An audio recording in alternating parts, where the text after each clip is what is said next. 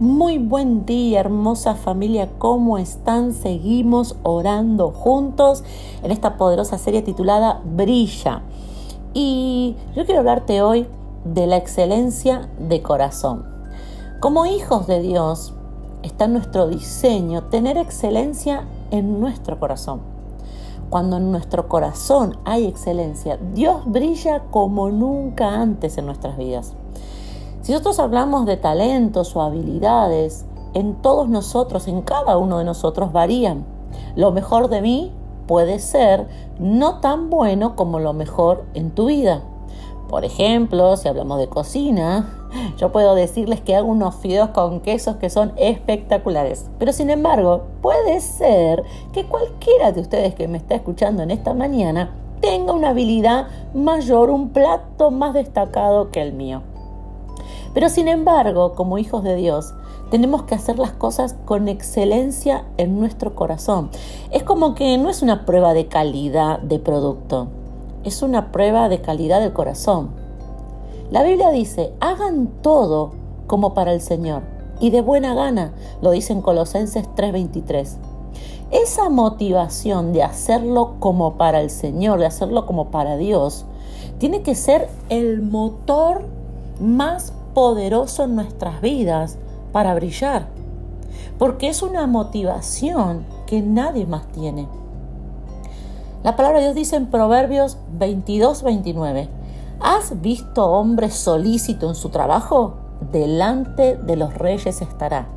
No estará delante de los de baja condición. Hay otra versión que dice, dime quién se esfuerza en el trabajo y te diré quién comerá como rey. Wow, me gustó mucho esa, te la repito.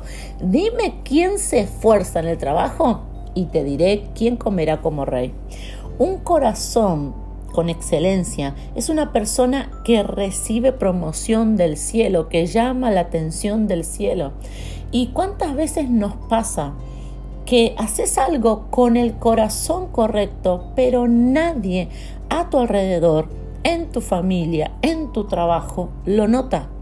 Muchas veces escuchamos esa frase eh, popular que dice eh, lo que importa es la intención, pero esa frase está incompleta porque lo que importa es la intención del corazón.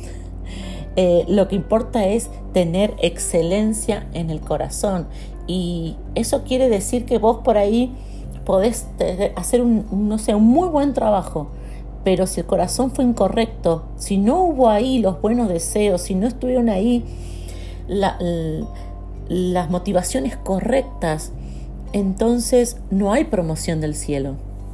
Siempre estoy hablando en el diseño de hijos y de hijas de Dios, porque seguro que conoces a alguien que no tiene excelencia en su corazón, pero sin embargo está avanzando, pero sin embargo está eh, creciendo en su trabajo, en su negocio, en lo que hace, no sé, a través de, de acciones corruptas y vos decís no, no se está manejando bien, pero sin embargo, nada, en este país no pasa nada.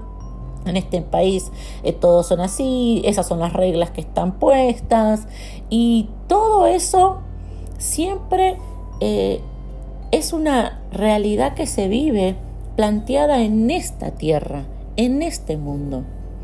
Pero cuando, como estamos hablando del diseño de brillar como hijos, de ser luz, que es lo que la palabra dice para nuestra identidad, ahí las reglas son diferentes.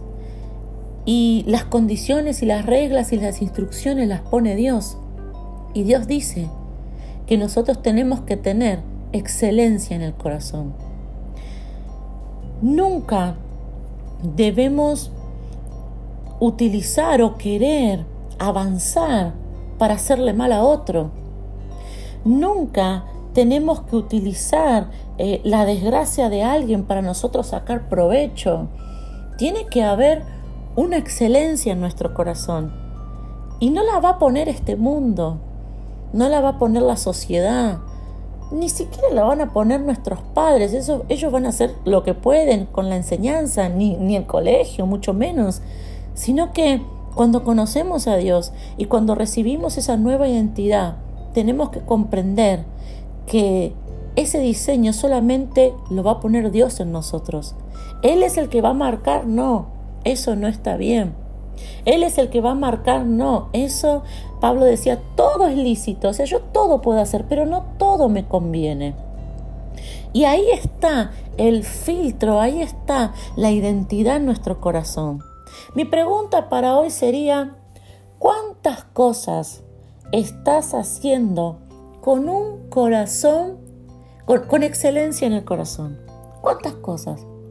¿O cuántas cosas que estás haciendo en tu trabajo, en tu familia, con tus relaciones, en tus finanzas, con tu vida? ¿Cuántas cosas están contaminadas por las reglas o por el sistema de este mundo?